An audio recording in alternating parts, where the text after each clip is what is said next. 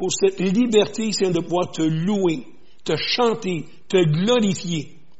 Merci, Seigneur, pour l'œuvre ici à Granby, Seigneur. Euh, les gens ont besoin de te connaître. Non seulement comme étant le Fils de Dieu ou dans Noël ou Pâques, parce que tu as été crucifié, tu es ressuscité d'entre les morts. Mais ils ont besoin de te connaître comme Seigneur et Sauveur. Alors, Père, que cette Église, Seigneur, puisse avoir un impact autour d'elle. Seigneur, je te bénis. Et ma prière ce soir, Seigneur, dans mes humbles mots, les quelques pensées qu'on va partager ce soir puissent être un sujet de bénédiction. Pas de découragement, mais de bénédiction, de voir ce que Dieu peut faire, Seigneur, alors qu'il n'y a pas tellement d'espoir. Je te bénis dans le nom de Jésus. Amen. Et Amen. Alors, je vais essayer de faire le plus vite possible. J'ai emmené ma Bible. Je n'ai pas nécessairement beaucoup de versets bibliques à lire. C'est un témoignage. Donc, ma naissance, je viens d'un foyer dysfonctionnel. Et ceux qui connaissent qui ont fait des, recherches dans ces foyers dysfonctionnels, savez de quoi je parle. Je nous montre sur la rue Garnier à Montréal. Et puis, je ne sais pas s'il y en a ici qui ont connu le promoteur de lutte, Eddie Critchman. Il y en a. Les plus jeunes, on le connaît, hein? Les autres, parce qu'ils ne sont pas rendus encore. Mais c'était notre voisin. Euh, dans le temps, il n'était pas promoteur, on l'appelait le guignou de la place. Il se promenait avec une barouette, et puis ramassait des choses pour les revendre, puis euh, quand on le vu à la télévision, on était bien, bien surpris, mais il fait, il quand même sa vie avec ça. On restait dans un secteur de la ville où il faisait bon ne pas vivre, contraire à, Sainte-Julie où on est, ou à Granby ici. Euh, je m'avais essayé dans quelques mots de vous partager ce que moi j'ai vécu, mais rappelez-vous de ceci, c'est vécu au travers des yeux d'un enfant qui n'a pas la connaissance, qui, grandit, puis il n'a pas la capacité encore d'évaluer ou d'analyser la situation. Euh, comment percevoir l'injustice, où le caractère n'est pas encore mais au travers des circonstances de la vie, des fois, on, prend des traits ou on prend des, tangentes qui ne font pas toujours du bien. Mais Dieu a toujours le mot final, si on lui laisse la place. Alors, j'ai grandi dans un foyer où ma mère était chrétienne. Elle est décédée. J'avais une grand-mère chrétienne, mais j'avais un père alcoolique. Seulement, vous savez de quoi je parle. Et euh, on était pauvres, pauvres dans le sens que mon père travaillait. Je me souviens encore, quand j'avais 5-6 ans, on restait sur la rue Garnier, il est loyé pour un grand 6,5 au premier étage, c'était 22 dollars par mois. 22 dollars par mois. Aujourd'hui, tu ne loues même pas un, un cochon, là, ce là Une chambre, c'est plus cher que ça. Mais du fait que mon père buvait, il travaillait, c'était un monsieur très travaillant. Et juste, vous quand même, vous comprendre, ce soir, je ne veux pas vous faire, voir mon père comme étant un monstre, un homme méchant. Il y avait une maladie, il y avait une dépendance. Alors, c'est certain que ça allait influencer autour de lui, mais on a la chance d'en parler un peu plus. Et, simplement, là, ce qu'on laissait sur la rivière, je ne sais pas s'il y en a qui ont connu ça, des salons doubles. Vous avez connu ça? Il y avait le passage en rentrant, c'était grand, c'était long, il y avait une chambre à coucher. Puis ici, il y avait le salon, puis c'était un genre d'arc dans le milieu, puis c'était une chambre à coucher. Puis la chambre à coucher, moi où je couchais, je couchais dans le salon. Puis la seule chose qui nous séparait, c'était des rideaux. Alors, ça vous décrit un petit peu je m'en parlais tantôt, mais dans la chambre à côté, c'était ma grand-mère qui couchait là. Quelle femme merveilleuse. Je me couchais le soir, elle était chrétienne, elle, elle, elle, venue à l'Évangile. C'est drôle quand même, c'est que euh, ma, grand-mère est italienne, elle venait d'Italie. Ils sont déménagés à Toronto.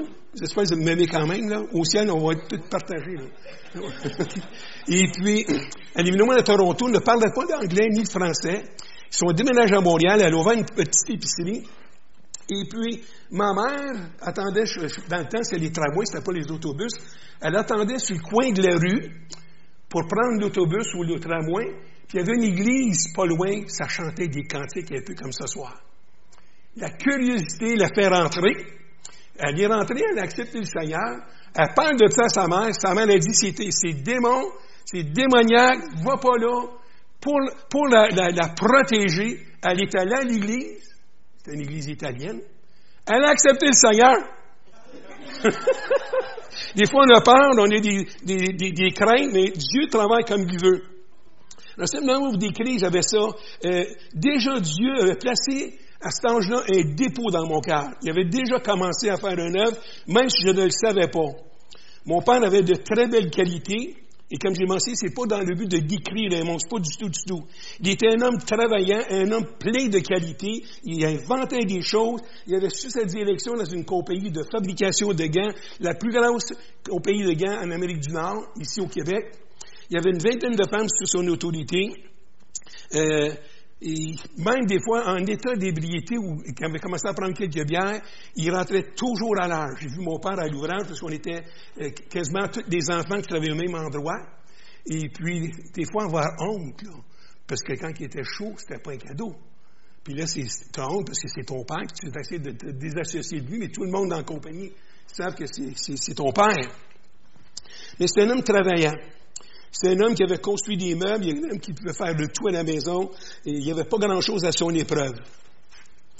Un homme relativement calme, mais chaud, il devenait un autre homme hors contrôle dans ses paroles, dans ses actions, et son esprit devenait très embrouillé. Nous avons passé des nuits blanches, sans dormir par crainte de ses actions, par crainte des fois simplement de, des excès de colère, euh, il n'y avait pas grand-chose qui l'arrêtait. Lorsqu'il avait commencé à prendre un peu de boisson, dû à son enfance, il, réagissait mal. Il y a des choses qui se passaient. Alors, ça devenait même dangereux. Mon enfance, donc, euh, gardez toujours l'esprit. C'est important. Ce soir, ce que je veux partager, c'est ce que moi j'ai vécu, ce que j'ai enregistré dès mon enfance. Ça change tout. Parce que rendu dans, dans mon âge adulte, il y a eu des séquelles à ça. Et aussi de voir comment Dieu a pu travailler. Incapable de comprendre quand j'étais jeune, je n'avais pas la capacité de réfléchir, d'analyser mes émotions. Les dimanches matins, je me souviens, maman nous réveillait, on nous prenait par la main et on allait à l'église. Quand j'étais jeune, on allait à l'église du pasteur Lebrock, l'église du Nord. Ceux qui l'ont connu, c'est sur la rue Papineau, une des premières églises chrétiennes pentecôtistes à Montréal. Je pense que c'était la première. Il y a eu le pasteur du tout, je ne sais pas toute l'histoire au complet, mais c'était une église où on allait. C'est une église avec un, monsieur anglais qui, était un pasteur formidable. C'était un monsieur qui a vraiment marqué ma vie. Alors, on, allait à, l'église. Euh, c'est certain qu'on marchait. C'était pas nécessaire de prendre un autobus, c'était quand même pas trop trop loin. Mais il y a des choses qui se sont passées. À l'âge de 4-5 ans, les dimanches, on allait à l'église. Puis un dimanche ce soir, là où Dieu a vraiment commencé, j'avais la connaissance un petit peu de la prière. Il y avait de côté la crainte. On vivait dans un, dans un foyer de désordre. Mais il y avait quand même une femme qui priait. Il y avait une grand-mère qui priait. Il y avait maman qui priait, qui, qui nous donnait un bon exemple. Alors, à l'âge de, 4-5 ans, je m'en souviens encore aujourd'hui, on était à l'église. L'église du Nord, c'était vraiment pas grand. C'était vraiment pas grand. C'était une vieille église. Quand on descendait dans du sol, là où mon épouse enseignait pendant des années, euh, on pouvait lever la main pour toucher au plafond, c'était du test tout le tour. Je me souviens quand on faisait les classes de dimanche, j'ai enseigné pasteur Pierre Bergeron, qui était surintendant des églises Pentecôte dans le temps. Il a aujourd'hui témoigné, je pense qu'il a pris sa pension. Et puis, à 13 ans, c'était moi son prof. La seule chose qui nous séparait, c'était un genre de rideau. Alors, il ne fallait pas parler trop fort, mais il fallait garder des choses intéressantes. Quand c'est des ados de 12, 13, 14 ans, il faut, leur donner quelque chose. Il faut essayer de, vraiment les entretenir, vraiment. Puis bon, l'épouse, elle, dans le temps, je me suis des fois, elle avait quasiment dans un petit coin de 10, 12, 15 enfants. Elle avait des fois, parfois même deux assis sur ses genoux pour prendre soin des enfants. Dieu voit toutes choses. Alors, ce soir-là, on était 10 à 12 personnes. C'était le pasteur Turgeon qui prêchait. Je me souviens pas du tout, du tout de quoi il prêchait. Il a fait un appel. C'était une de prière. C'était un dimanche soir. J'ai avancé, me suis mis à genoux et j'ai commencé à pleurer. J'allais dire comme un bébé, mais j'étais bébé. J'ai pleuré comme un bébé. j'ai pas pleuré des larmes de tristesse. C'est une, une, paix, une joie qui devait m'envahir.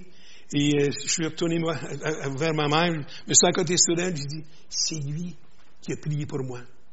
Je ne me souviens pas de quoi il a parlé du tout. Ça n'a pas d'importance. Dieu était au rendez-vous. Et lorsqu'on cherche Dieu, peu importe l'âge que nous avons, Dieu est au rendez-vous. Moi, je crois sincèrement que Dieu est au rendez-vous ce soir. Dans les chants, Dieu est au rendez-vous. J'ai été béni de voir ton garçon jouer la baisse. C'est fun de voir ça. Il y a plusieurs de vous que je connais de longtemps. Il y en a qui étaient à l'église de Saint-Julie, ce était pasteur, d'autres qui étaient euh, à l'église sans frontières. Mais Dieu fait des belles choses. Donc, il, y avait, il y avait des, des lampes de joie qui, coulaient. je vais vous partager un petit peu la prière d'un enfant qui connaît Jésus, qui connaît Dieu. Il n'a pas vraiment fait l'expérience de la belle naissance, mais j'avais un cœur brisé, un cœur mélangé, une foi simple, sans discernement. Je difformais un petit peu, j'étais confus dans mes pensées. L'enfant, lui, est censé grandir dans la paix, entouré d'amour. Je pense. Ça, c'est l'idéal. C'est ce que Dieu veut. Mais je suis convaincu qu'ici, ce soir, ce n'est pas le cas de tout le monde. On n'a pas grandi avec toute cette attention et cet amour qu'on aurait aimé avoir. Alors, voici quelle était ma prière. À 5 ans, 6 ans, pas plus que 6 ans, je me souviens de ça. Je priais, Seigneur, je te prie que mon père meure. J'avais même dans ma tête l'image. Dans le temps, c'était les tramways. Puis, pour différentes raisons, des fois, mon père arrivait à la maison, il était couvert de sang. C'était un homme qui aimait se battre. Quand il était en état d'ébriété, il n'y avait rien qui l'arrêtait. Il était traître. Puis là, il dit, Seigneur, je voudrais qu'il soit frappé par un tramway. Oui, ça, ça, perdure, là. ça fait des années, des années, des années. Quand tu es rendu plus vieux, il y a des choses que tu veux te débarrasser, tu ne comprends pas pourquoi tu es imbibé de cette pensée-là. Puis dans la même prière, je priais avec ma mère, puis il y avait ma grand-mère que j'aimais, sans limite. C'était fine, cette femme-là. Là. Et je priais que Dieu puisse la guérir. Seigneur, j'étais sincère, ça durait peut-être une minute, mais puis deux minutes, je ne sais pas. Mais je priais pour ma grand-mère, puis Dieu a fait des choses merveilleuses. D'un côté, la haine, et de l'autre côté, motivé par l'amour. Comment comprendre l'incompréhensible? Alors, un jour, le médecin est arrivé à la maison, moi-même, puis il dit, votre mère, il n'y a plus rien à faire pour elle. Euh, quel âge elle avait, je m'en souviens pas du tout, du tout. Puis là, c'est certain qu'il y a une tristesse. Je me souviens que mon père était avec quelqu'un d'autre, puis dans la cuisine, ça chantait. Il était chaud. Je sens parce que c'est un monsieur, un bon monsieur, mon père, mais quand quelqu'un est pris par un esclavage comme ça, il est des choses qui font que c'est pas normal. Et puis, un jour, alors que ma mère et ma grand-mère était sur son lit de mort, euh, les médecins étaient venus. Dans le temps, les médecins faisaient des visites. Et puis, euh, il n'y avait plus rien à faire. On priait. Je bénis Dieu parce que Dieu répond aux prières. Il ne répond pas toujours à nos prières comme on le demande. Et merci Seigneur pour ça. Ça cogne à la porte.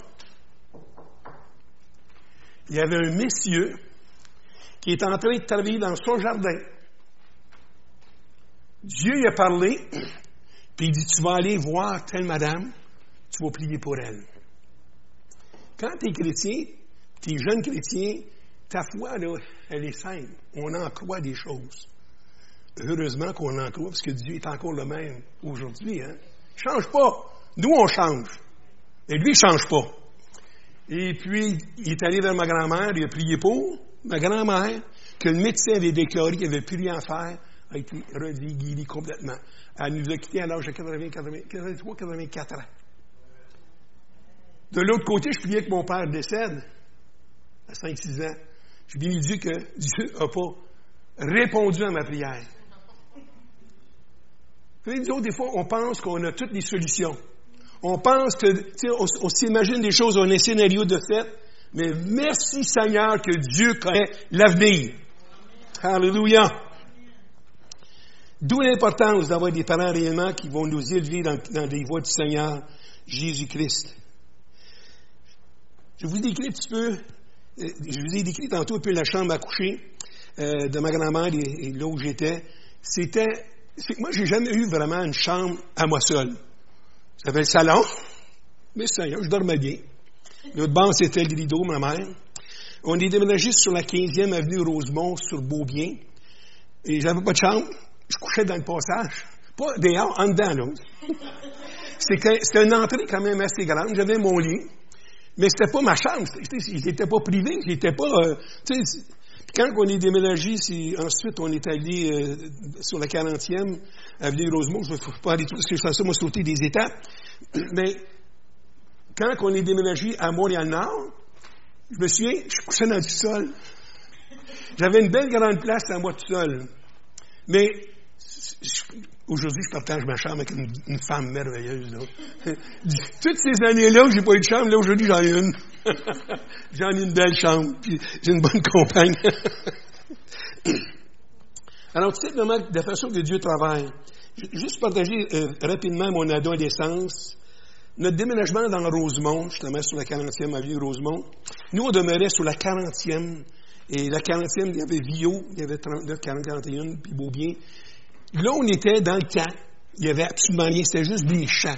On appelait ça, nous, le bois des pères. T'en souviens, tu demeurais à Rivière-des-Prairies? C'était des champs. Et là, c'était notre terrain de jeu. C'est là qu'on s'amusait.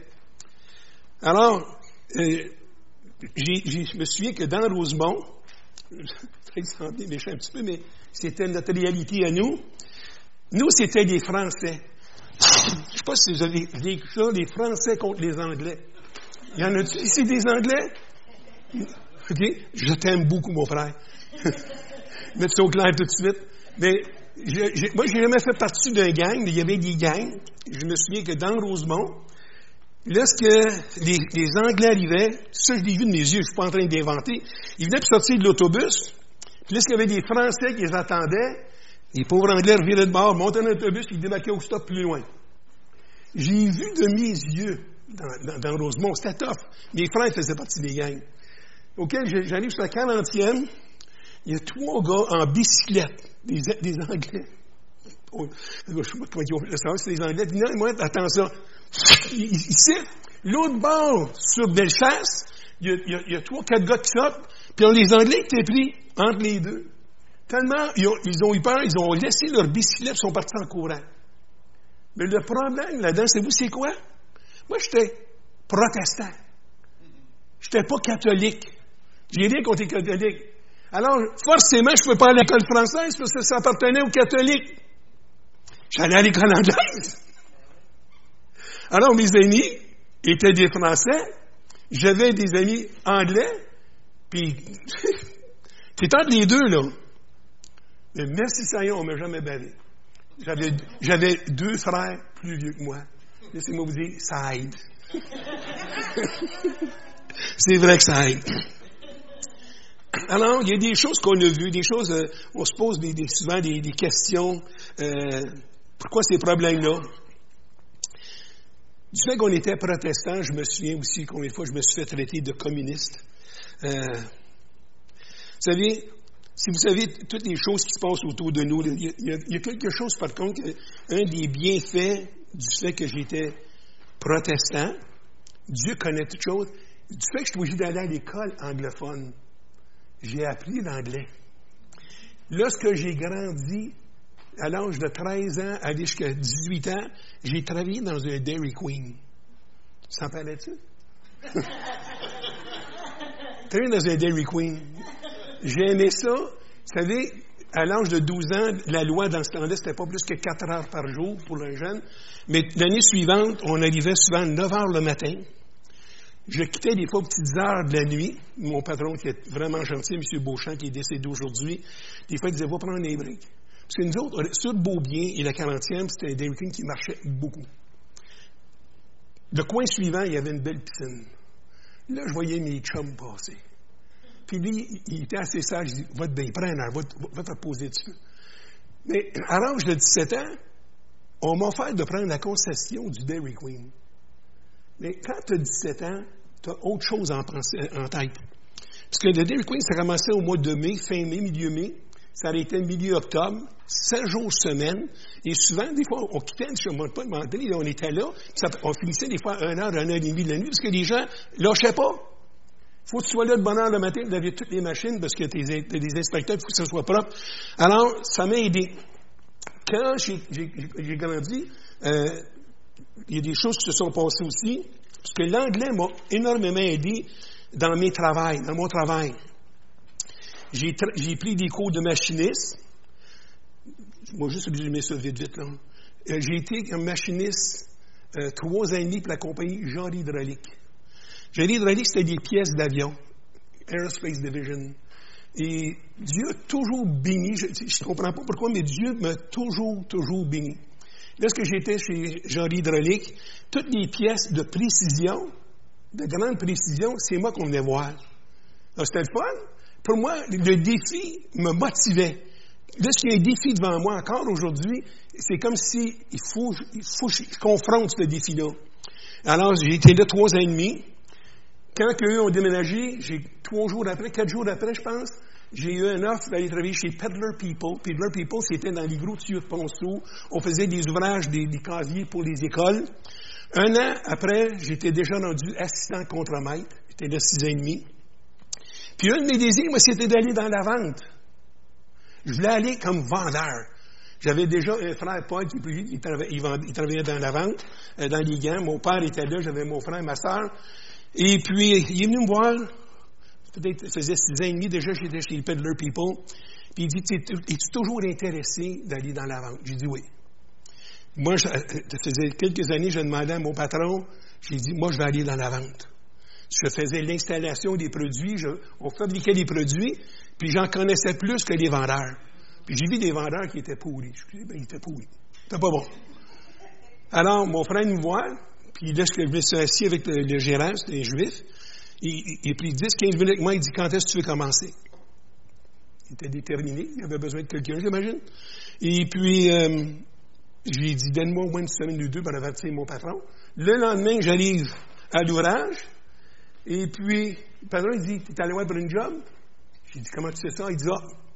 Il dit, le prochain dans la liste, comme vendeur, ça va être toi. On va te donner une promotion aussi, un salaire, une augmentation. J'ai dit, il est trop tard.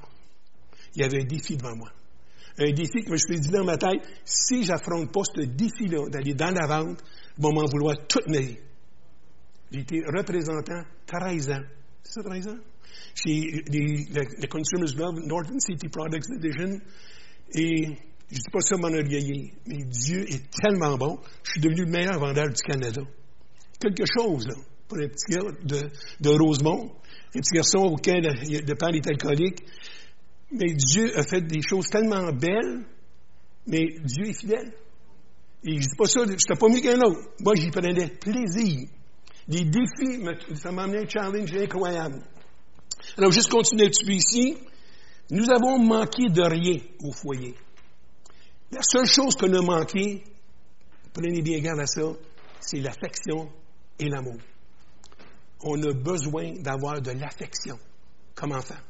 Simplement à l'occasion de prendre ton enfant dans tes bras, lui dire tu l'aimes. Jouer avec. Ça, c'est une chose que je n'ai pas manqué. Je pense pas toujours. Mon épouse est là, il y a des avoirs après. Mais des fois, aller devant l'ouvrage, passer des heures à jouer dehors dans l'eau, dans la piscine ou à terre. Des fois, on était épuisé.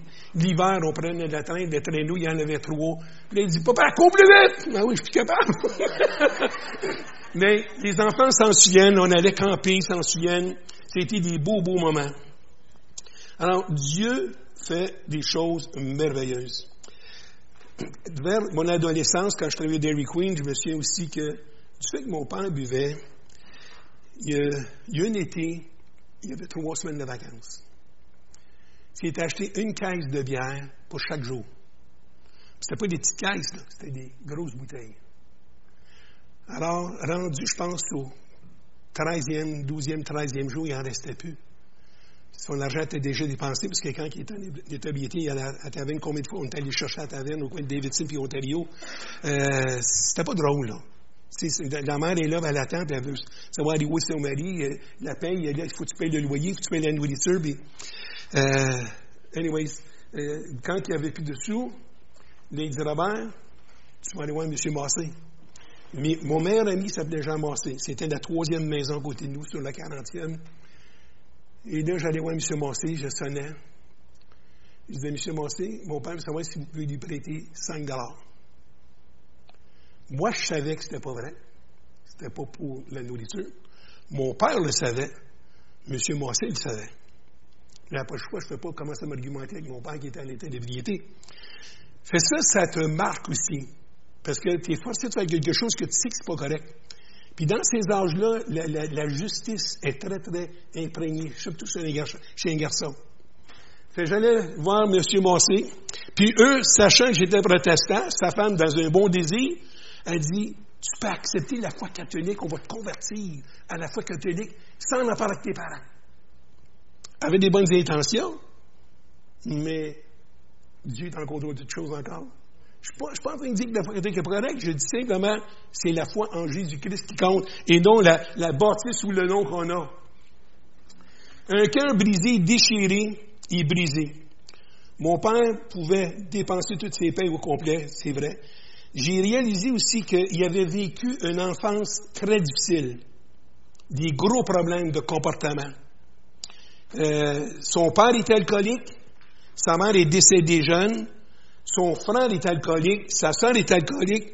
Mon grand-père, je l'ai vu, je pense, quatre, cinq fois maximum. J'ai jamais vu cet homme-là en état euh, vraiment sobre. Alors, Dieu connaît des choses. Je crois qu'il pouvait réellement, euh, je pense qu'il buvait vraiment pour étouffer cette douleur, cette peine. Euh, j'ai vu une violence, un désordre, des chicanes qu'un enfant ne devrait pas voir ça t'amène dans une confusion, des soirées, entendre vraiment des blasphèmes, entendre des choses écrites. Je me souviens aussi, euh, pour ceux qui ont connu, tu connais mon frère Paul, on était toujours sur la 40e avenue Rosemont. Puis mon père était en état d'ébriété. Mon frère Paul avait 16-17 ans. Puis là, mon père avait sauté une coche. Puis là, j'étais jeune, parce que Paul a 6 ans plus que moi, ça veut dire que j'avais 11 ans à peu près. Et puis, la chicane pogne. Il devait faire quelque chose, je ne sais pas si ça, ça, dirigeait vers ma mère, mon frère a sauté dessus. La grosse bataille, dans, le passage en rentrant, je me souviens, j'étais couché, j'étais en sous-vêtements. Ma mère a dit, va sonner chez le voisin en haut. Je sonne chez le voisin, il ouvre la porte, il dit, venez nous aider, mon père est en train de tuer mon frère. Femme la porte, le gars, il avait trop peur. Mais là, tu te dis, voyons donc, qui on peut se tourner? Qui pour venir nous aider? Jeune, on a vu souvent la police venir à la maison, mais c'était pas comme aujourd'hui. Les gens disaient, mais pourquoi ta mère n'est pas partie? Dans ce temps-là, il n'y avait pas toute l'aide qu'on donne au, foyer pour les femmes aujourd'hui. Ils étaient pris. Alors, des choses qui arrivent comme ça, tu es, comme dans un, dans un, dans un étau, tu es coincé, tu veux t'en sortir. Et moi, à ce moment-là, là, il a commencé à avoir une colère en moi, là, une rage que je ne comprenais pas. Il y a des choses qui étaient en dedans de moi, ça voulait littéralement exploser. Je ne, quand j'avais des moments de connaître, je ne voyais plus rien. J'ai quelque chose, puis d'où ça venait, c'est certain que ça venait de là. Ça va jusqu'à date.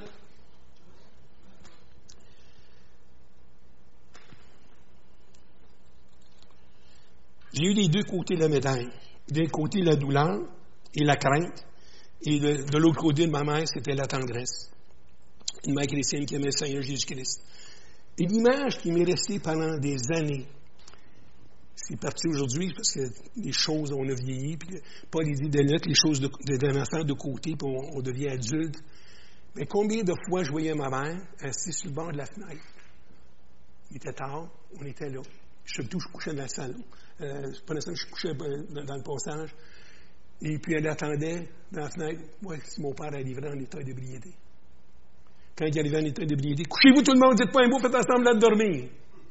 C'était ça le, mot d'ordre. Parce que de la chicane, il y en avait. Du désordre, il y en avait.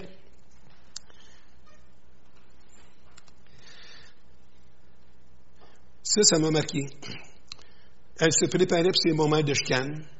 Et combien de fois il, il est arrivé en état d'ébriété?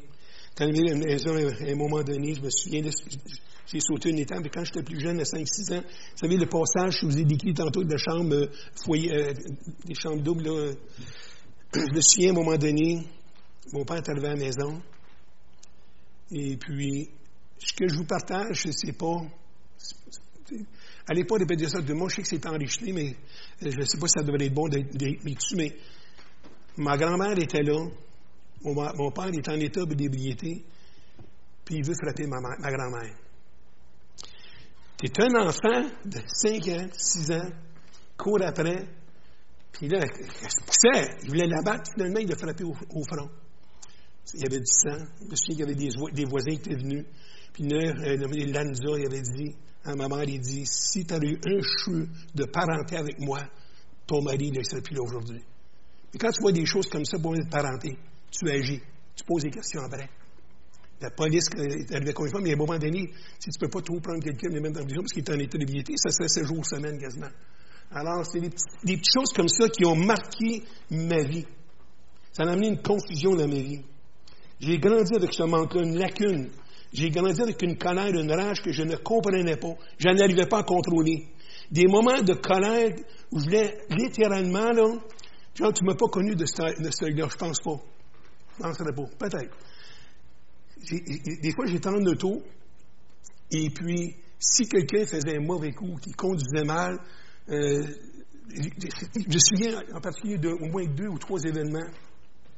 C'était à l'église avec le pasteur Lebrock, on a vu un temps de chant, de louange béni.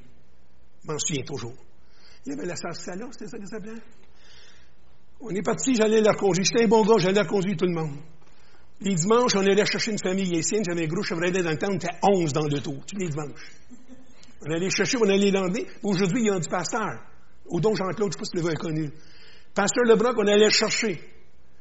Bien, bon, on sort de l'église, on s'en va le conduire la sœur Salon, elle demeure sur la rue Boyce. Et puis, je suis stationné du coin, puis a un, gars en avant, il commence à me klaxonner. Oh, J'étais plus en forme, j'étais moins gros, c'est certain, j'étais plus jeune. Mais là, je voyais plus rien, là. Puis monsieur, j'ai compris par après, j'étais sur un sens unique, mais du mauvais côté. mais j'étais tellement enragé, je voyais plus rien. À un moment donné, mon épouse était là, il y avait mon frère pas avec son épouse. On s'en allait conduire des filles, on s'en allait, je sais pas si on était, on s'en ses parents. On s'en va dans le monde. Il y a un monsieur qui est là à côté de nous, qui klaxonne. Je pense que j'ai arrêté l'auto. J'ai dit, sans essai, il y a de place pour ça à côté. Il est en train d'envoyer la main à des gens assis sur le balcon. On dit, mais moi, c'était une colère que je ne contrôlais pas. Écoute, j'ai pleuré souvent, je Seigneur, aide-moi, ça ne marche plus. Moi, je voulais littéralement arracher la tête de quelqu'un. Je le voyais dans mon esprit, je voulais y arracher la tête. Je voulais faire mal. Je, sais que mon épouse, je pense pas d'avoir jamais été méchant avec elle, mais elle subissait quand même mes excès de colère.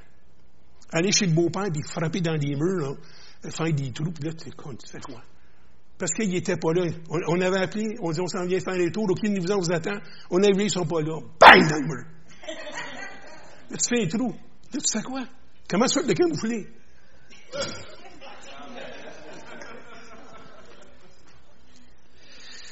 Ah, boy. Mais je peux dire, pendant, je peux dire une chose, je ne vais pas faire des trop non plus, la puissance de la prière. Dès mon jeune âge, même si je n'avais pas une grande connaissance, la Bible transforme des vies. La prière, Dieu entend nos prières.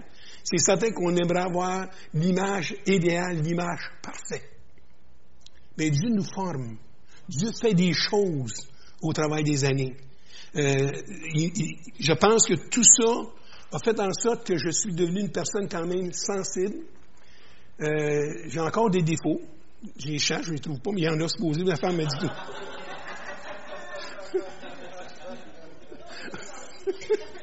C'est le temps.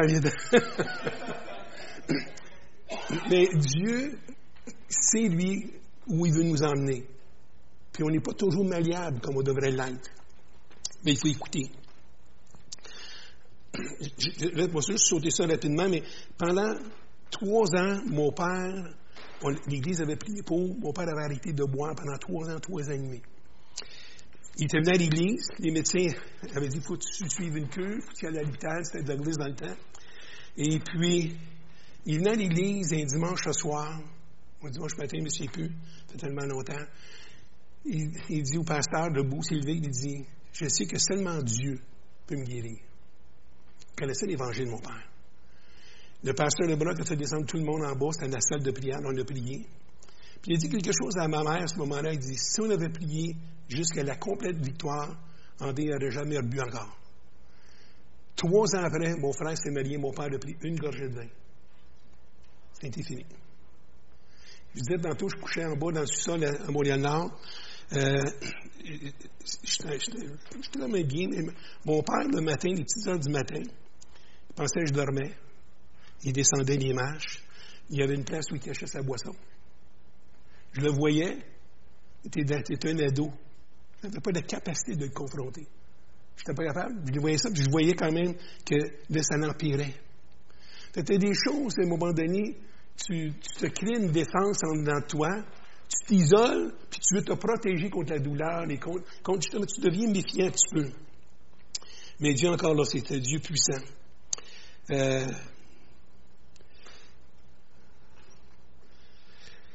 je vais sauter un petit peu. Quand j'ai rencontré Muriel, euh, j'avais, il y a 21 ans, j'avais 19 ans, 18 ans et demi. Et moi, je, m'orientais vers la musique. J'ai fait de la guitare, j'ai joué des guitares longtemps. Je n'étais pas un professionnel, mais je me débrouillais très, très bien. Et puis, avec mon cousin, on avait commencé à former un groupe. Et on jouait dans les sols dans les salles, pour les mariages, des choses comme ça. Et puis, mon cousin, lui, qui ne jouait pas du tout, a commencé, j'ai montré comment jouer. Puis lui, il a fait 13 ans de club. Il gagnait sa vie comme ça. Mais je bénis Dieu parce que si moi, j'avais commencé à jouer dans des clubs, suis devenu exactement le réplica de mon grand-père et mon père. Je ne sais pas comment boire. Je, déteste la boisson. Je déteste, la, bière. Faire le vin, il n'y a pas de problème là. Je suis pas en train de vous dire que je suis parfait, là, du tout. Mais moi, de la bière, j'aurais bu un verre de bière comme un verre de liqueur. Je n'étais pas. Et Dieu a envoyé mon épouse à cette époque-là. Et puis, ça a changé ma vie. De là, c'est certain qu'il y a eu d'autres choses qui sont arrivées. Euh, Dieu fait toutes choses merveilleuses. Quand je disais tantôt, donnez-moi encore juste quelques minutes, quand j'étais dans la vente, les choses allaient vraiment bien. J'étais sollicité par d'autres compagnies à Québec, par Toronto. Mon patron, quand j'ai dit que j'aurais quitté pour aller dans l'œuvre, il disait là-bas, fais pas ça! C'est certain. Je n'ai pas d'argent, moi, non? Il dit, travaille pour nous autres les lundis, mardi, mercredi, jeudi, va à ton église vendredi, samedi, dimanche. Tu ne peux pas le faire. Il y a un moment donné, tu as des choix, tu as des décisions à faire. Dans la vente, je ne pouvais plus mettre toute l'énergie parce que j'étais très impliqué à l'Église au Temple d'Évangile de Rive-Sud, auquel je n'ai jamais regretté. Et quand on a quitté avec prière, on a pris du temps de prier, j'avais approché mon épouse, on, a parlé de ça. La première année, euh, Marie a dit, je ne suis pas prête. C'est correct. On a attendu un an, deux ans, un an. Puis Mme Bergeron, fameuse Cécile Bergeron, la mère de Pierre Bergeron, l'épouse de Renan Bergeron qui est parti, elle a parlé avec mon épouse. Elle avait dit quoi? Elle dit, si ton mari t'a pris dans l'œuvre, ne l'empêche pas, sinon il ne sera jamais aussi heureux qu'il devrait l'être. Ça, à peu près. Alors que je gagnais un gros salaire, toutes les deux années, j'avais un beau char neuf devant la porte. C'était pas des petites midounes, c'était des beaux chars, des belles autos. Puis là, tu t'en vas dans le... Vous savez de quoi je parle? là, ton salaire baisse de la moitié. Tu pars de là, tu t'en vas de la moitié. C'est certain que tu n'as plus la même auto. Euh, tu ne fais plus les voyages que tu veux faire. Mais dans tout ça, Dieu a toujours, toujours entrepris. Comprenez-moi bien, là, on n'a jamais manqué, on n'a jamais regretté d'avoir été dans l'œuvre. Dieu est merveilleux, Dieu nous a entourés de gens merveilleux. Euh, C'était un, un, temps extraordinaire. Dans ma jeunesse, ce monsieur-là, votre pasteur Jacques Charbonneau m'a connu. On a eu des temps extraordinaires. On avait parti de club biblique, c'est ça, Jacques? On était, il y avait, il y avait euh, Jacques Charbonneau, Jebœuf, Jacques Charbonneau, toi puis moi. Les églises avaient peur de nous autres. Parce qu'il y avait quelque chose qui se passait. On faisait des réunions de prière, les gens étaient vraiment touchés, convertis. On faisait l'évangélisation. C'était une belle période. Puis Dieu a vraiment suscité un, lien formidable entre nous. Je ne peux pas tout vous compter, mais c'est des gens, moi pour moi, et mon épouse, c'est des gens fidèles. alors qu'il y a des gens qui nous avaient accusés faussement de, niaiserie, de stupidité. C'est vrai que c'était devant, devant, le trône de Dieu. Dieu, je pense qu'on aurait des pointés du doigt. Ils ont, ils dit pas les autres.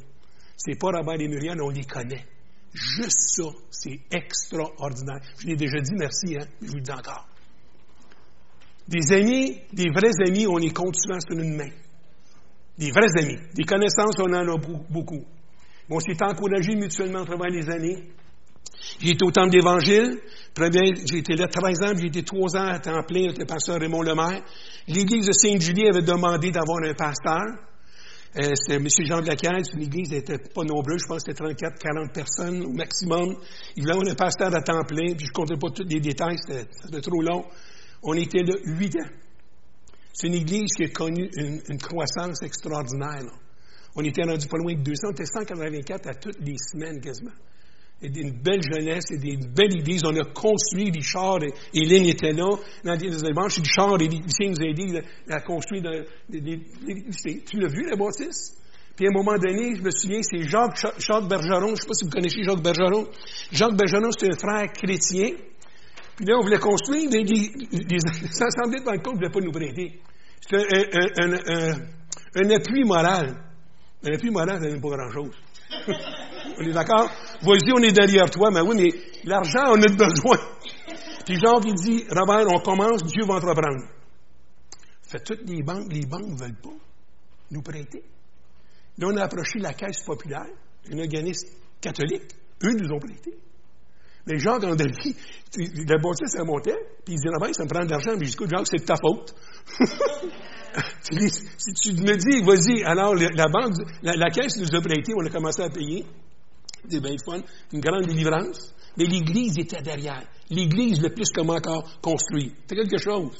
Puis je me souviens, à un moment donné, Jean qui arrive à la maison, un, lundi matin ou un mardi matin, lundi matin, puis il pleurait. Il y en avait deux, autres avec lui, Daniel Trépanier, puis il dit, Robert, il dit, le toit de l'Église est tombé.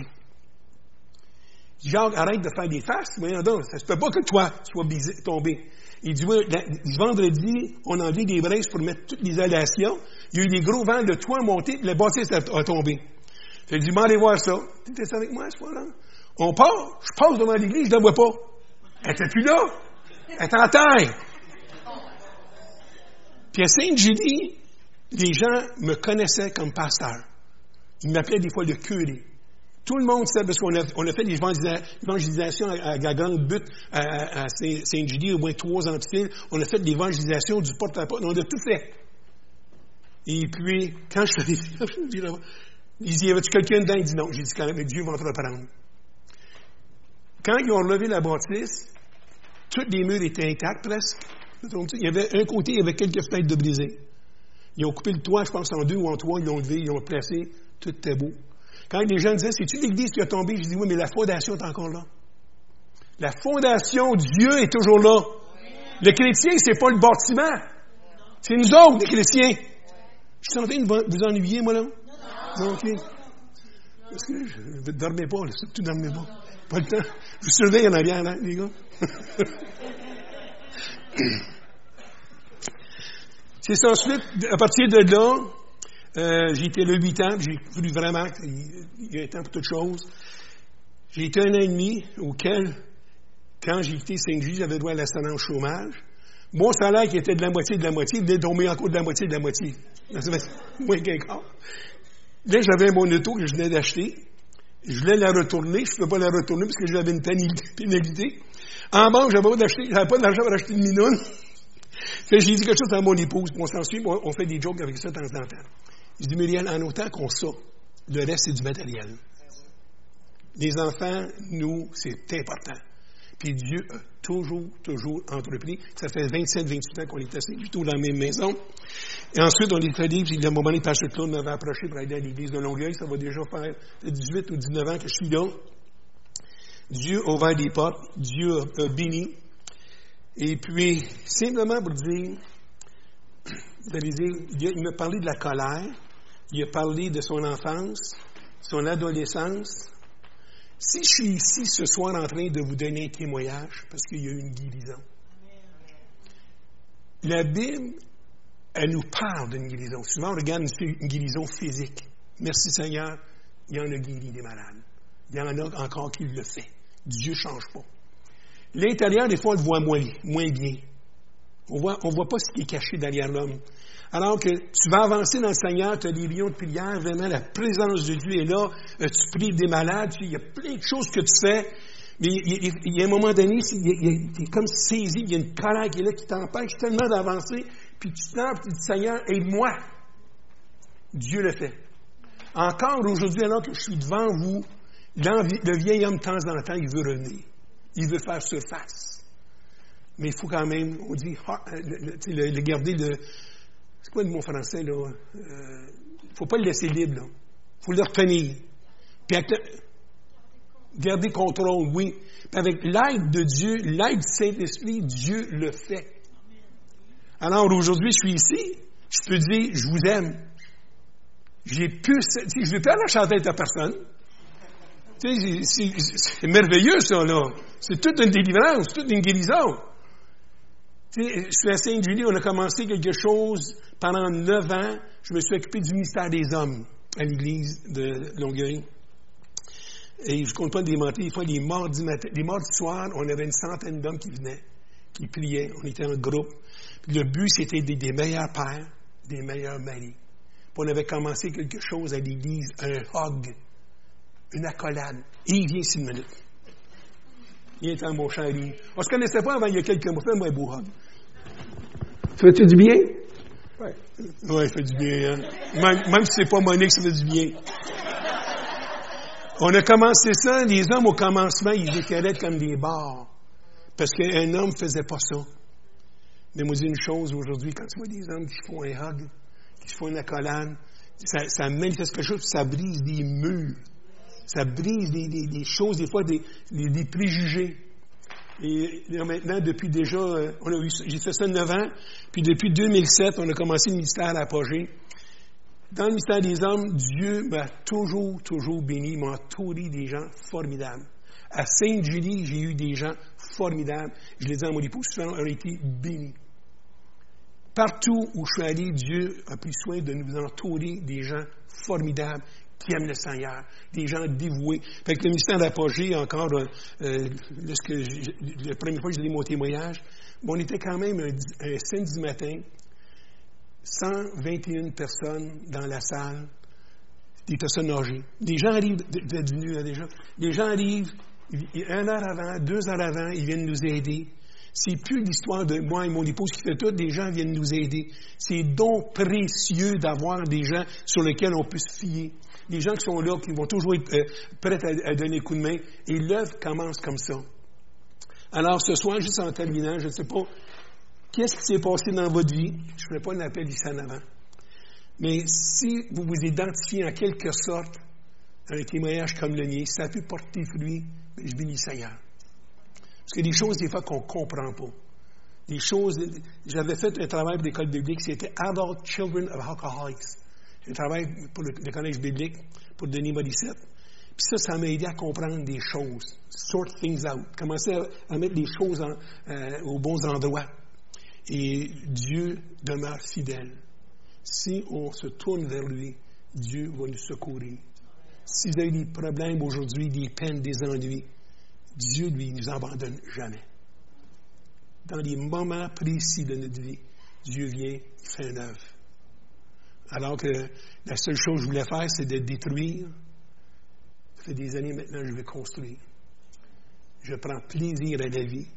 J'aime ce que je fais. Je suis semi-retraité, puis des fois on fait autant d'heures qu'avant.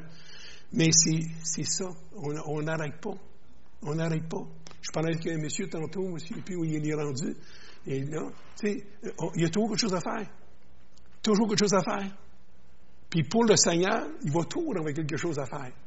Si Dieu me prédit jusqu'à l'âge de 90, 95 ans, je dis à mon épouse, si je vis jusqu'à 100 ans, il dit, fais-moi pas de menace. si sa mère disait ça à son père, son père disait toujours, elle va vivre jusqu'à 100 ans. Mais si Dieu nous prête la vie, je pense que chacun de nous avons un rôle à jouer. Chacun de nous, jeunes, plus vieux, on a un rôle à jouer.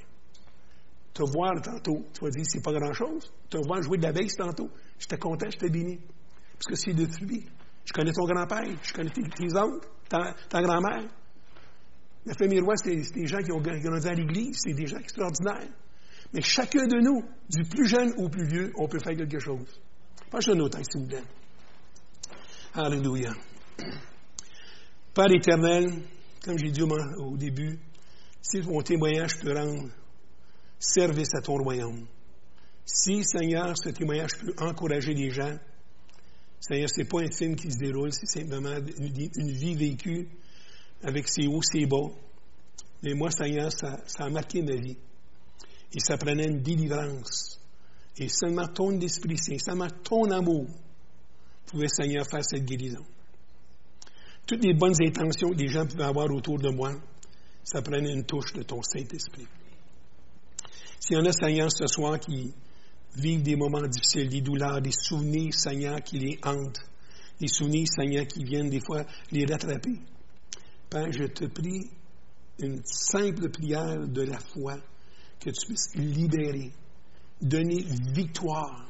Seigneur, lorsqu'on voit des choses avec nos yeux d'enfant, on analyse, Seigneur, de la façon qu'on peut. Et souvent, ces choses-là, Seigneur, restent avec nous.